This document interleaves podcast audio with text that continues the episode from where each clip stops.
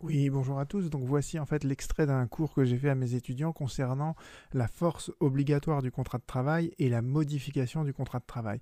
Et en fait, dans la deuxième partie du cours, je parle des libertés fondamentales, ce qui fera l'objet d'une autre vidéo.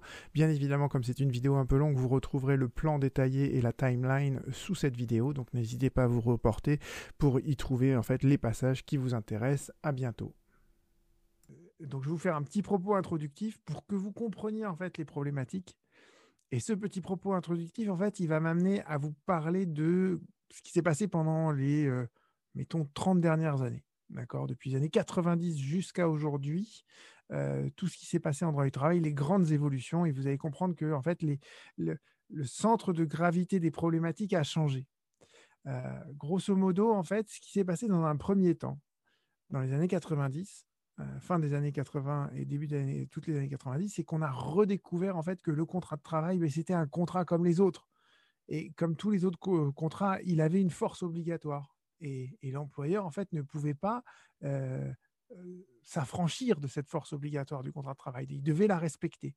Donc, en fait, pendant un temps, on a compris que le contrat de travail était l'outil qui permettait de protéger le salarié contre le pouvoir de l'employeur. Mais à partir du moment où on a dit bah, le contrat de travail, il a une force obligatoire, l'employeur, il a dit bah oui, mais il a une force obligatoire pour tout le monde. Pour moi, vis-à-vis du salarié, et ça m'empêche de faire ce que je veux. Mais le contrat de travail, il a aussi une force obligatoire pour le salarié, vis-à-vis de moi. Et moi, qu'est-ce que je vais faire? Eh ben, Je vais insérer dans le contrat de travail des clauses par lesquelles je me réserve le pouvoir de prendre certaines décisions. Et donc, on s'est rendu compte à la fin des années 90 que le contrat de travail, n'était pas euh, l'outil idéal pour protéger le salarié parce que le contrat de travail pouvait être utilisé par l'employeur comme un instrument de son pouvoir. Et donc, en fait, à partir des années 2000, il y a eu tout l'essor en fait du contentieux sur les libertés fondamentales. Et les libertés fondamentales, c'est ce qui permet de paralyser le pouvoir de l'employeur qu'il l'exerce à travers le contrat de travail ou en dehors de celui-ci. Donc voilà, en gros, toute l'évolution du droit du travail sur les 30 euh, dernières années, c'est ça, c'est ce, double mouvement euh, qu'on n'aura pas fini d'ailleurs de, de, continuer euh, d'explorer. Donc en gros, ce que je vais essayer de vous expliquer, c'est voilà, comment on protège le salarié grâce à son contrat de travail, et ensuite comment on va protéger le salarié de l'employeur avec les libertés fondamentales. Alors, tout commence, et ça, faut quand même le, resituer, tout commence avec l'arrêt Raquin. L'arrêt Raquin, 8 octobre 87, euh, c'est ce qui marque en fait euh, le, droit du travail moderne. Avant, c'était la préhistoire, euh, et, c'est l'an zéro, si vous voulez, du droit du travail. Pourquoi? Parce qu'avant Raquin, l'employeur, il pouvait modifier le contrat de travail, et la seule chose que pouvait faire le salarié, c'était démissionner quitter l'entreprise. Mais en gros, le salarié devait se soumettre à la volonté de l'employeur, et parce qu'en fait, le contrat de travail, ça n'avait aucune force. Et avec l'arrêt Raquin, on est revenu à, l'article 1134 du Code civil à l'époque, qui est devenu 1103 euh, euh, maintenant. Euh, la force obligatoire du contrat de travail, c'est de dire bah, le contrat de travail, la volonté des parties, elle a force de loi. D'accord? Donc, ce qui est dit dans le contrat de travail, on ne peut pas le modifier de manière unilatérale. Si on veut modifier le contrat de travail, il faut que l'autre soit d'accord, donc il faut que le salarié accepte la modification que lui propose son employeur. Mais ce n'est pas parce qu'il continue à travailler euh, sans rien dire que son silence vaut acceptation. Il pourra toujours refuser. Et s'il refuse, c'est à l'employeur de prendre la décision de le licencier. Oui, moi je voulais juste savoir, du coup, si euh, l'employé ne fait pas, n'accepte pas ce, contrat de travail-là, est-ce que l'employeur peut donc mettre, euh, peut mettre en place une fin de contrat sans justification due aux nouvelles, euh, aux nouvelles restrictions qui n'ont pas été acceptées par l'employé? Ben non, justement. si, si le salarié refuse la modification du contrat de travail, c'est l'employeur qui doit engager la procédure de licenciement, mais et ça, c'est super important. et c'est, je, te montre ça ici.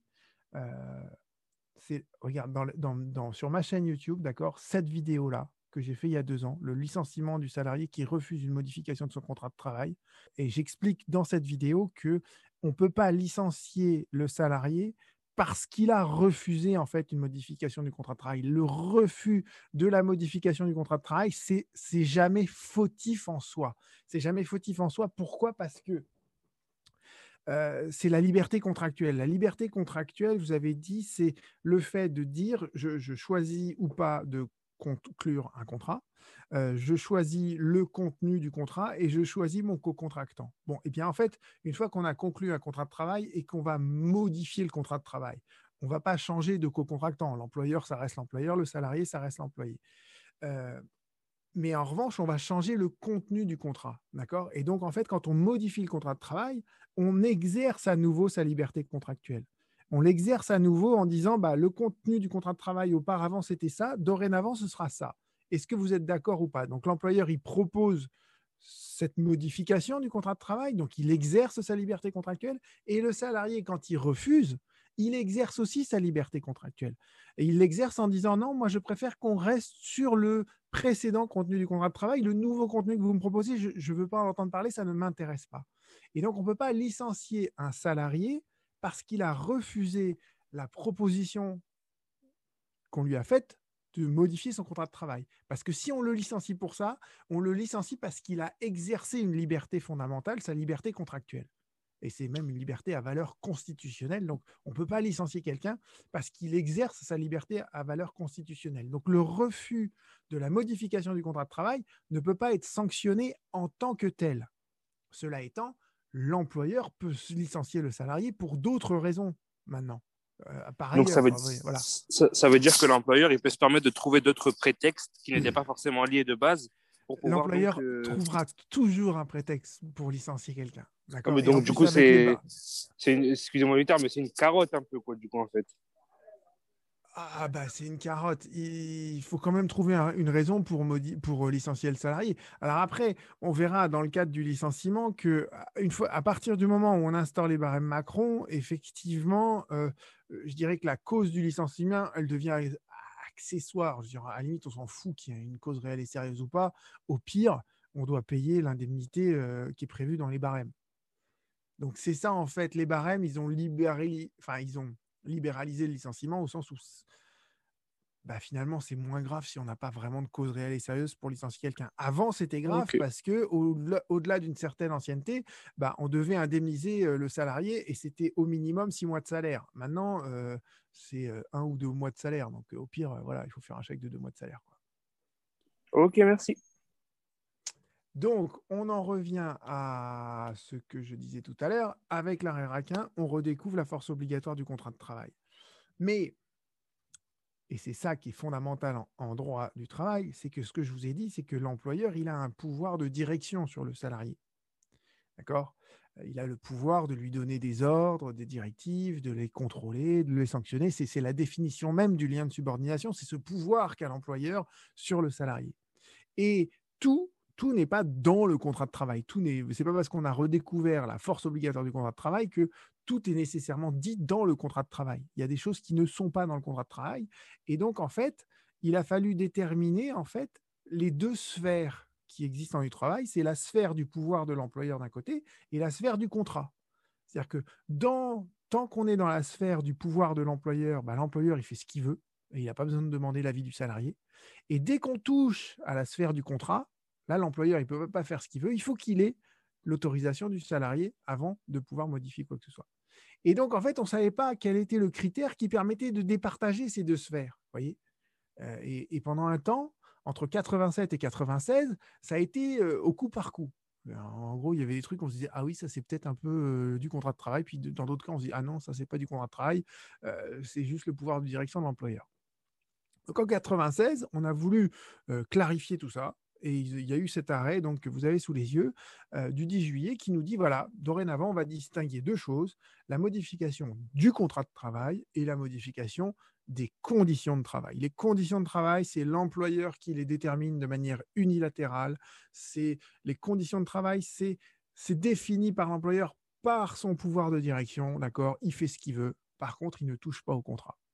Une fois qu'on a dit ça, en fait, on n'a rien dit du tout. C'est-à-dire qu'on a juste trouvé des mots de vocabulaire, mais euh, on ne savait toujours pas ce que c'était la condition et ce que c'était le contrat de travail. Donc, c'est à travers tout le reste de sa jurisprudence que petit à petit, la Cour de cassation va nous déterminer ça. Et donc, je vais vous prendre trois exemples. Tout ce qui s'est passé sur la durée du travail. Ensuite, on va parler de toute la jurisprudence de la Cour de cassation sur la rémunération. Et enfin, sur les fonctions du salarié. Et on en arrive donc maintenant avec le questionnaire que je vous ai prévu.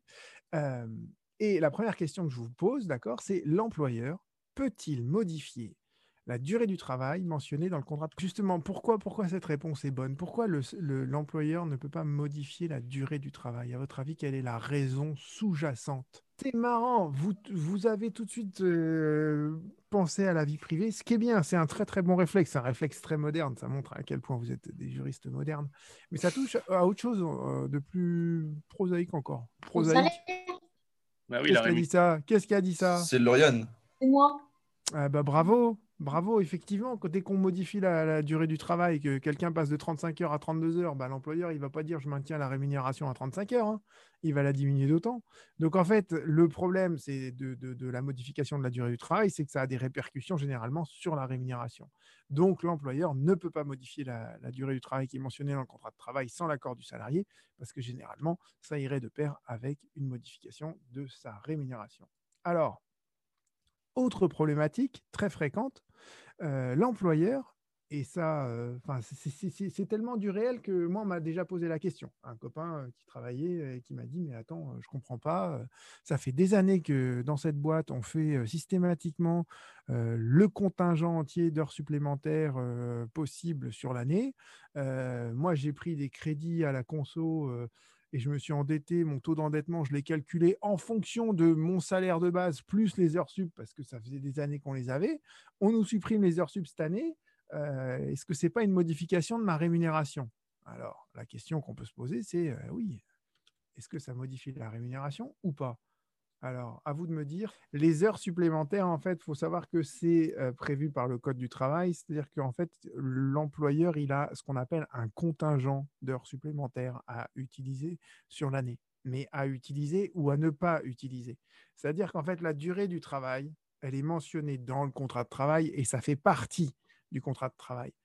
Et pour donner un peu de souplesse à l'employeur, pour qu'il puisse adapter en fait en fonction de l'activité de son entreprise, le code du travail, mais c'est bien le code du travail qui prévoit donc ce contingent d'heures supplémentaires. Et l'employeur les utilise ou pas, comme il l'entend, d'accord Parce que c'est justement cet instrument de souplesse qui relève de son pouvoir de direction et qui permet en fait d'adapter en fait la force de travail des salariés aux commandes de l'entreprise. Donc en fait, il n'y a pas de modification du contrat de travail parce que justement, les heures supplémentaires, bah, c'est vraiment une des prérogatives de l'employeur qui lui permet justement de, s'ajuster, entre guillemets. C'est une variable d'ajustement. Et cette variable d'ajustement, bah, il n'y a que l'employeur qui peut juste apprécier de la nécessité ou de l'inutilité de, de, ces heures sup. Donc en fait, on considère qu'il n'y a pas de modification du contrat de travail dans ces cas-là. Et c'est ce que vous disent donc ces deux arrêts. la durée du travail, elle, donc c'est bien du contrat de travail. On ne peut pas la modifier sans avoir l'accord du salarié parce que ça retentit sur sa rémunération. Les heures sup, c'est du contingent, c'est du pouvoir de direction de l'employeur parce que c'est prévu par le Code du travail. L'employeur peut les supprimer. Et effectivement, ça va avoir des conséquences sur la rémunération du salarié, mais pour autant, il ne peut pas prétendre qu'il y aurait une modification de son contrat de travail, puisqu'elle ne figure pas d'ailleurs dans le contrat de travail, les heures sup. D'accord? On reste sur la durée du travail et maintenant, on va se poser trois questions d'affilée. La première question, c'est voilà, vous avez la durée du travail qui est maintenue, mais simplement l'employeur dit bah je vais pas, on va pas commencer à la même heure le matin, on va commencer plus tôt ou plus tard, d'accord? Euh, Au lieu de commencer de 9h à, 17h, on va faire de 8h à 16h. Euh, alors, est-ce que ça, euh, l'employeur peut le faire dans le cadre de son pouvoir de direction sans demander l'avis du salarié ou est-ce que c'est une modification du contrat de travail et il doit avoir l'accord du salarié? Deuxième question, qui ressemble un peu à la première mais qui n'est pas tout à fait exactement la même situation. On avait un horaire de travail de 8h à 17h et l'employeur dit bon, bah, on va fermer euh, l'entreprise à l'heure du déjeuner et donc on fera 8h, 12h, 15h, 20h. Est-ce que l'employeur peut faire ça, passer d'un horaire continu à un horaire discontinu sans demander l'accord des salariés ou est-ce qu'il doit demander l'accord des salariés? Et dernière question qui là bon, me paraît un peu évidente, un employeur, il a un horaire continu et il décide en fait de passer en 3-8, donc il est obligé de passer certains salariés en travail de nuit. Alors, pas forcément de manière définitive, d'accord Ça peut être juste pour, pour gérer une commande particulière. Est-ce que, même de manière transitoire, est-ce que l'employeur peut proposer à certains salariés de travailler la nuit et est-ce que dans ce cas-là, il a besoin d'obtenir l'accord préalable de ses salariés? Donc voilà les trois questions auxquelles vous avez le droit de répondre dorénavant et que nous examinerons ensuite avec un départage toujours. Euh, donc, vous considérez que... Euh, enfin, vous considérez pas, puisque rien ne se dégage de cette euh, situation, que, en fait, bon, on ne sait pas ce qui passe en cas de modification de l'horaire.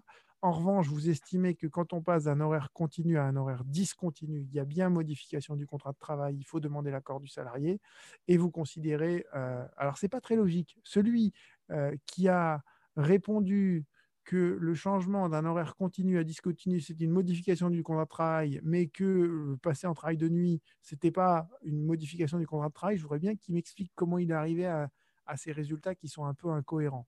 Voyez Alors, les horaires de travail, en fait, on a considéré que voilà, le pouvoir de direction de l'employeur, euh, ça lui permettait de modifier en fait la répartition de l'horaire au sein de la journée sans demander l'avis des salariés.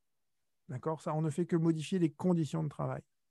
Par contre, quand on passe d'un horaire continu à discontinu, il y a bien modification du contrat de travail. Quand on passe d'un horaire de jour à un horaire de nuit, il y a bien aussi une modification du contrat de travail.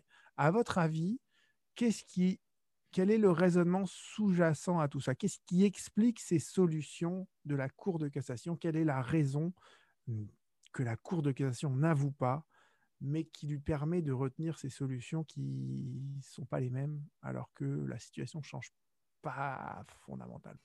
Non, mais justement, c'est en dehors du contrat de travail que les répercussions sont les plus sensibles. Vous voyez pas?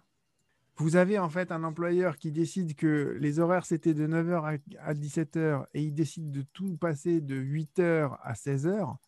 Eh bien, si vous avez des enfants, euh, le matin, vous pouvez plus en emmener à l'école à 9h, vous avez le temps de les déposer à l'école, d'arriver au travail. S'il faut le faire à 8h, euh, vous ne pouvez plus déposer. Donc, vous voyez que la problématique de la durée, de la répartition de l'horaire du travail dans la journée, euh, ça touche en fait, ça a des répercussions sur euh, la vie privée et la vie familiale.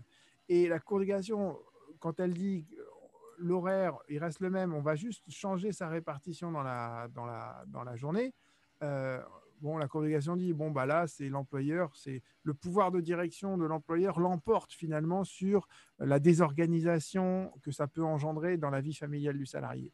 Euh, finalement, le salarié, euh, bon, il essaye de, se, de se débrouiller, de s'arranger avec son conjoint quand il y a ce genre de, de situation.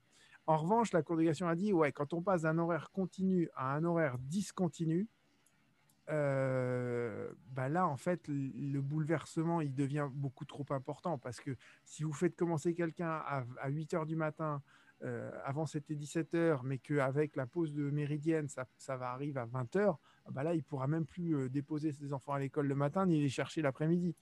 donc là, le bouleversement, il est trop grand. Donc là, il y a bien modification du contrat de travail. Là, il faudra l'accord du salarié.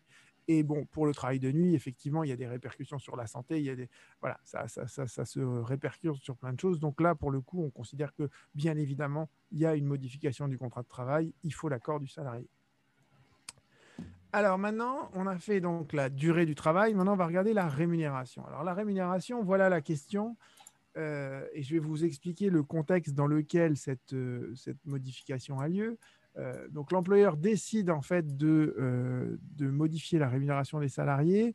Euh, généralement, la question se pose en fait après une fusion-absorption. vous voyez, il y a une société qui en rachète une autre. Et, après la fusion, donc, ben, en fait, les RH se retrouvent dans des situations qui sont inextricables parce que pour les anciens salariés de l'entreprise, bah, la structure de la rémunération reste la même, mais pour tous les salariés de la société qui a été absorbée, les RH se retrouvent à, devoir gérer des modes de rémunération qu'ils connaissent pas parce que ça a été mis en place par un autre employeur qui a disparu entre-temps puisque sa société a été absorbée. Donc en fait, dans ces cas-là, l'employeur a, tendance à, vouloir homogénéiser les rémunérations et dire bon, on refond tout. Et d'ailleurs, on va essayer de, de, calquer sur euh, notre mode de rémunération qu'on connaît bien et ils vont proposer aux salariés de la société absorbée donc ce nouveau type de rémunération avec par exemple un salaire fixe et puis une partie variable. Et généralement, il faut prendre les employeurs euh, au sérieux, euh, au sens où il y a souvent l'employeur il fait pas ça avec une mauvaise intention, dans le but de piéger les salariés, de, de, jouer au, con avec eux. Euh, donc il essaye de faire des calculs et de leur montrer que bah, dans tous les cas, les salariés ne seront pas perdants avec ce nouveau mode de rémunération. Et souvent, en fait, l'employeur y, croit euh, fermement. D'accord? Euh, autre cas de figure qui est assez fréquent, c'est que à partir de, des années 2000, en fait, on, s'est dit c'est bien que le salarié il soit associé au résultat de l'entreprise. Finalement, il faut qu'il comprenne que bah, on est tous dans le même bateau et on est tous en train de ramer dans la même direction. Donc, lui donner une part variable de rémunération, bah, ça, l'intéresse finalement à, l'activité de la société. Donc, on va lui donner un salaire fixe qui est important, qui est généreux qui est un peu moins important que le salaire fixe qu'il avait auparavant, et on va lui donner une part variable. Et si normalement les choses se passent bien, il n'y a aucune raison qu'elles se passent mal, vu comment on calcule la part variable, eh bien, au final, le salarié sera toujours gagnant. Euh, d'accord? Il, aura toujours une rémunération euh, fixe plus variable qui sera supérieure à son ancienne rémunération qui était toujours la même. Donc, c'est dans l'intérêt du salarié, en fait, qu'on met en place ces modes de rémunération. Et a priori, euh, le salarié ne sera jamais pénalisé par ça. La question qui se pose, c'est est-ce que le salarié peut refuser ce mode de rémunération qui est plus avantageux Est-ce qu'il peut dire je préfère garder mon salaire fixe euh, comme avant euh, Donc ça, c'est la question suivante. Alors, eh bien, eh bien, eh bien, oui, vous avez parfaitement raison de ce point de vue-là. Euh, parce que en fait, la Cour de cassation nous dit euh, dans ses arrêts de 98, ces deux arrêts assez connus, euh, on ne touche pas à la rémunération du salarié. D'accord? Ça, c'est un principe intangible. on ne touche pas, même de manière minime. D'accord? Vous ne pouvez pas modifier de 5 euros par mois sans l'accord du salarié. Euh, pourquoi? Parce que bah, y a des salariés qui sont en fin de carrière, ils sont fatigués, euh, ils se sentent pas d'être euh, aussi dynamiques que les petits jeunes.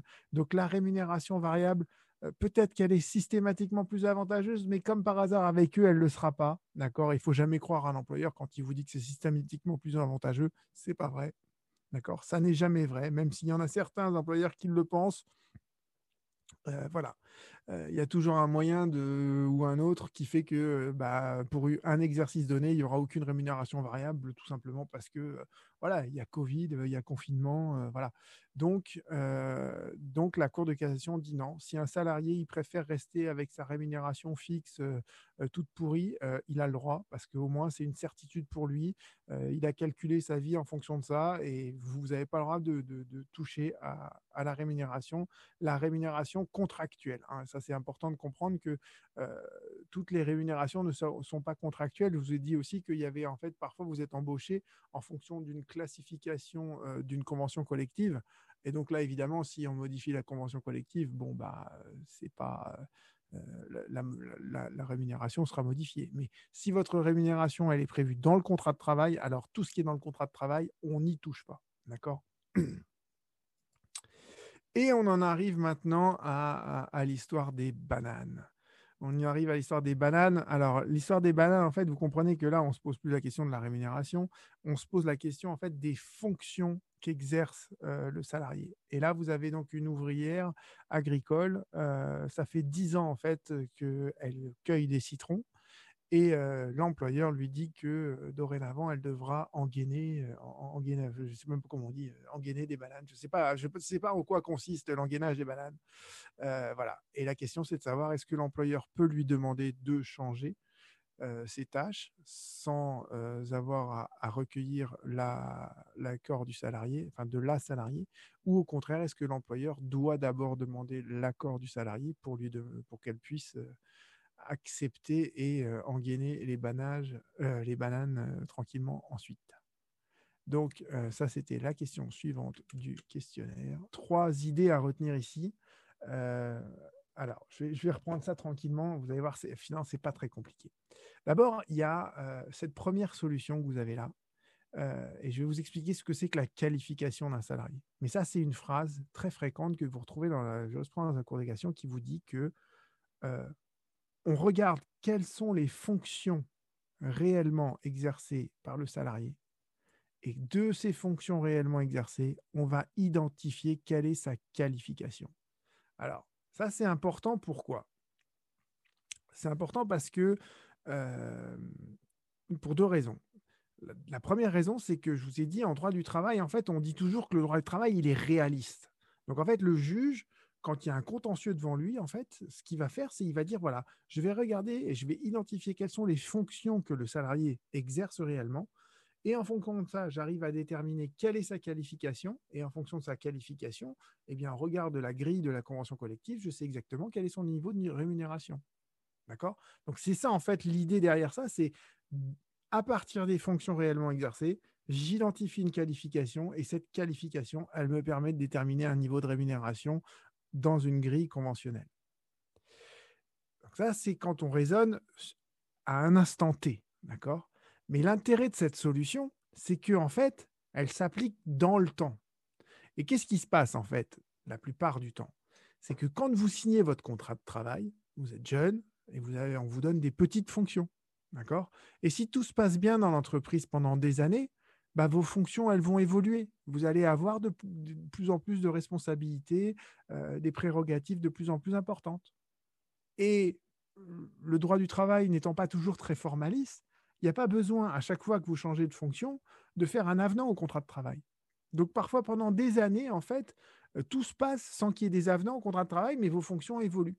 Et si à un moment donné dans le temps, bah, on se rend compte qu'il y a une crispation, que vous trouvez que votre rémunération elle n'est pas en adéquation avec les fonctions que vous faites, bah, vous irez devant le juge en disant bah voilà, voilà les fonctions que j'exerce actuellement, ça correspond à telle qualification, donc je devrais être payé ça. Et si jamais l'employeur vous paye moins, bah, vous aurez un rappel de salaire pour compenser en fait cet écart qui s'est euh, creusé entre guillemets quoi. Euh, donc, voyez, ça, c'est l'intérêt en fait de cette première jurisprudence. Et une fois qu'on a compris ça, en fait, la Cour de cassation, elle a venu nous dire ce qu'est le pouvoir de direction et ce qu'est la modification du contrat de travail.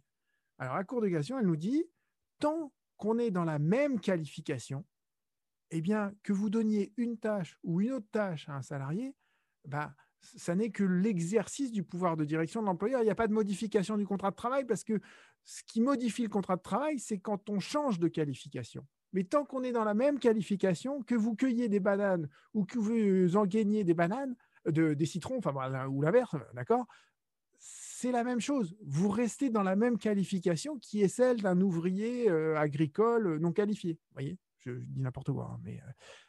Donc le pouvoir de direction de l'employeur, c'est de pouvoir confier différentes tâches à un salarié tant qu'on est dans la même qualification. En revanche, dès qu'on change de qualification, alors il faut l'accord du salarié. Et bien évidemment, tant que c'est des promotions, eh bien là, pour le coup, l'accord euh, du salarié, euh, il fait aucun doute. Donc, d'une certaine manière, euh, Bastien, ça répond à la question dans quel cas le silence du salarié peut valoir acceptation? Bah, Quand ce silence, il est évidemment dans l'intérêt du salarié. Donc, quand le salarié il est promu à des fonctions plus élevées, à une qualification plus élevée, il va forcément dire oui. En revanche, dès lors que, et c'est on arrive à la troisième jurisprudence que vous avez sous les yeux, dès lors qu'on en arrive à diminuer les responsabilités du salarié, diminuer ses prérogatives, entre, entre guillemets, à le rétrograder, à lui faire passer d'une qualification qui était la sienne avant à une qualification qui était inférieure, eh bien, il faut bien évidemment, dans ces cas-là, euh, l'accord du salarié. D'accord? Parce que là, il y a modification du contrat de travail et généralement, le salarié ne l'accepte pas parce que c'est euh, généralement dans le cadre d'une situation de harcèlement moral.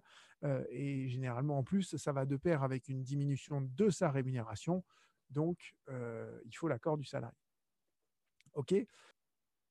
Je vous ai expliqué donc pour l'instant comment le contrat de travail permettait de protéger le salarié, mais il ne permettait pas de tout protéger, d'accord? Puisqu'il y avait quand même une part de pouvoirs de direction que l'employeur exerce en dehors du contrat. Après, je vous ai dit, les employeurs, ils se sont arrogés en fait le pouvoir de modifier le contrat de travail et d'insérer dans le contrat de travail des clauses où ils se réservent en fait la possibilité de, de, prendre des décisions. Alors ça, c'est typiquement ce qui se passe avec la clause de mobilité. Et il y a une autre question qui s'est posée, c'est est-ce qu'on peut utiliser la modification du contrat de travail comme une sanction du salarié. Donc on va reprendre en fait ces deux choses-là, mais vous voyez que dans les deux cas, l'idée est la même, c'est que l'employeur va utiliser le contrat de travail comme un instrument de pouvoir. Alors, la clause de mobilité, j'ai l'impression qu'en fait, vous n'avez jamais entendu parler de ça. Donc, quelques mots. La clause de mobilité, c'est la clause que, que, vous trouvez dans certains contrats de travail où en fait l'employeur le, dit, voilà, euh, vous travaillerez à Amiens, mais euh, il y a une clause de mobilité dans votre contrat de travail qui couvre toute la région de la Picardie, ce qui fait que si j'ai besoin que vous alliez travailler au fin fond de la, de la Picardie à, Burke, eh bien, je pourrais vous envoyer à Burke et vous irez travailler à Burke. D'accord? Et généralement, lorsqu'on signe son contrat de travail, on, on se on se méfie pas en fait de ce type de clause. Donc on les signe les yeux fermés et c'est après, au bout de plusieurs années, quand vous êtes bien installé à Amiens, que vous avez acheté votre maison, que l'employeur décide de mettre en œuvre la clause de mobilité et de vous envoyer à Burke. Et là, vous dites aïe, c'est compliqué. Donc, pour le lieu du travail, normalement, vous voyez, l'employeur, il a le droit, s'il n'y a rien qui est mentionné, il a le droit de bouger dans la même zone, dans le même secteur géographique. Donc un employeur, il pourrait très bien dire je vais d'un côté de Amiens à l'autre côté de l'agglomération amiénoise. Là, il n'y a pas de modification du contrat de travail. L'employeur, il fait ce qu'il veut euh, dans le même secteur géographique.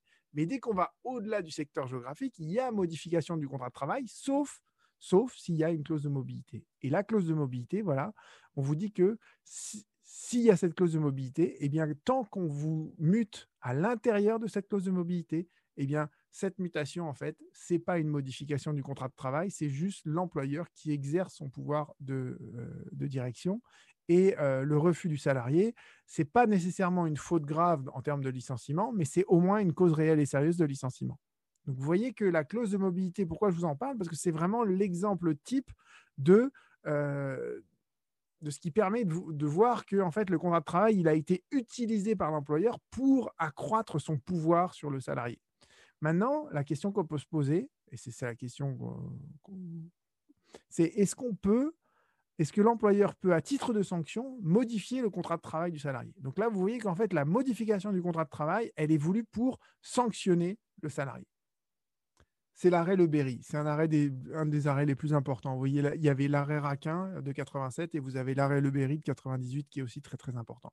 Pourquoi En fait, c'est un arrêt qui est important? Parce que euh, pour, pour, plein de raisons différentes et, et, celui qui trouve la raison sous-jacente, encore une fois, euh, il aura peut-être un ou deux points euh, supplémentaires.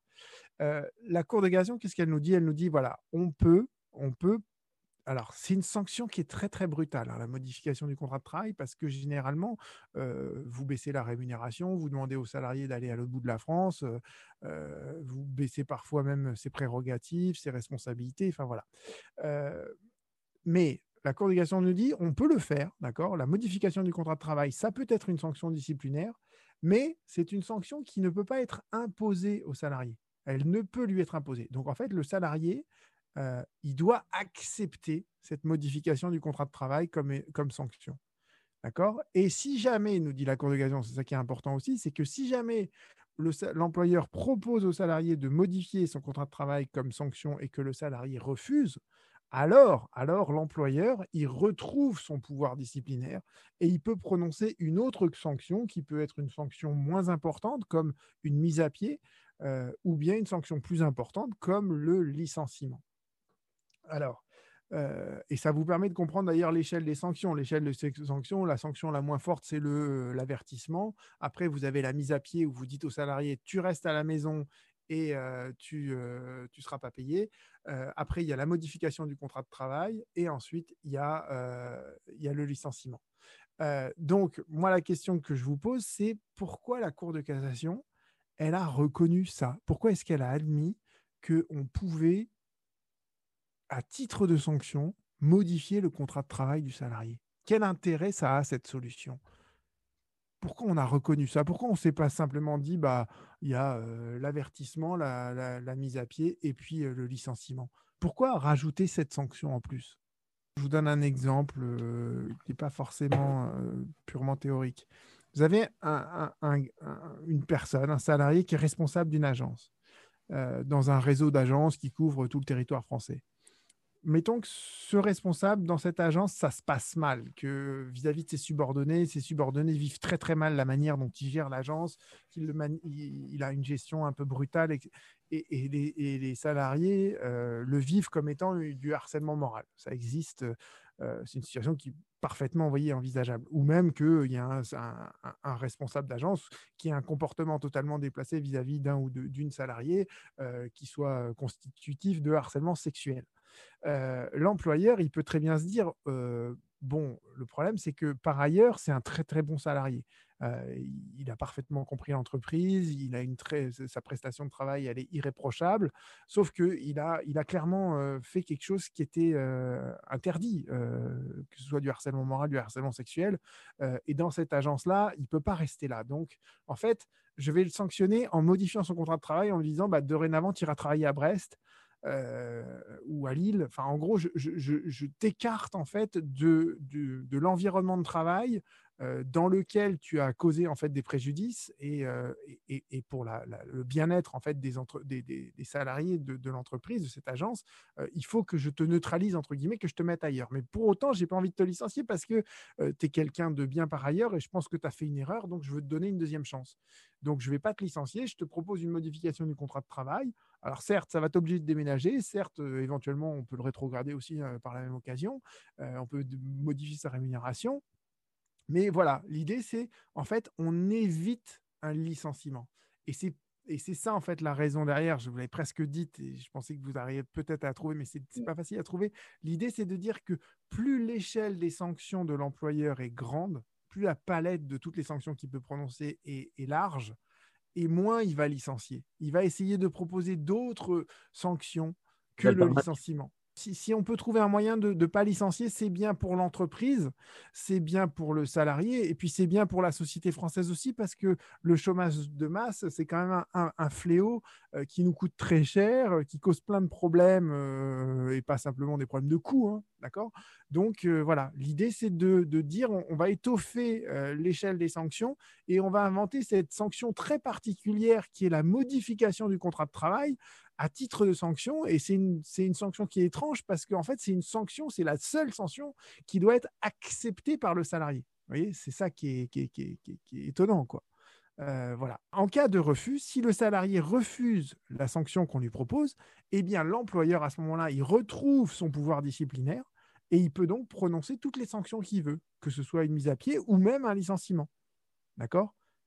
Et dans ce cas-là, il n'aura pas sanctionné deux fois le salarié, puisque la première sanction qu'il a proposée, elle a été refusée par le salarié.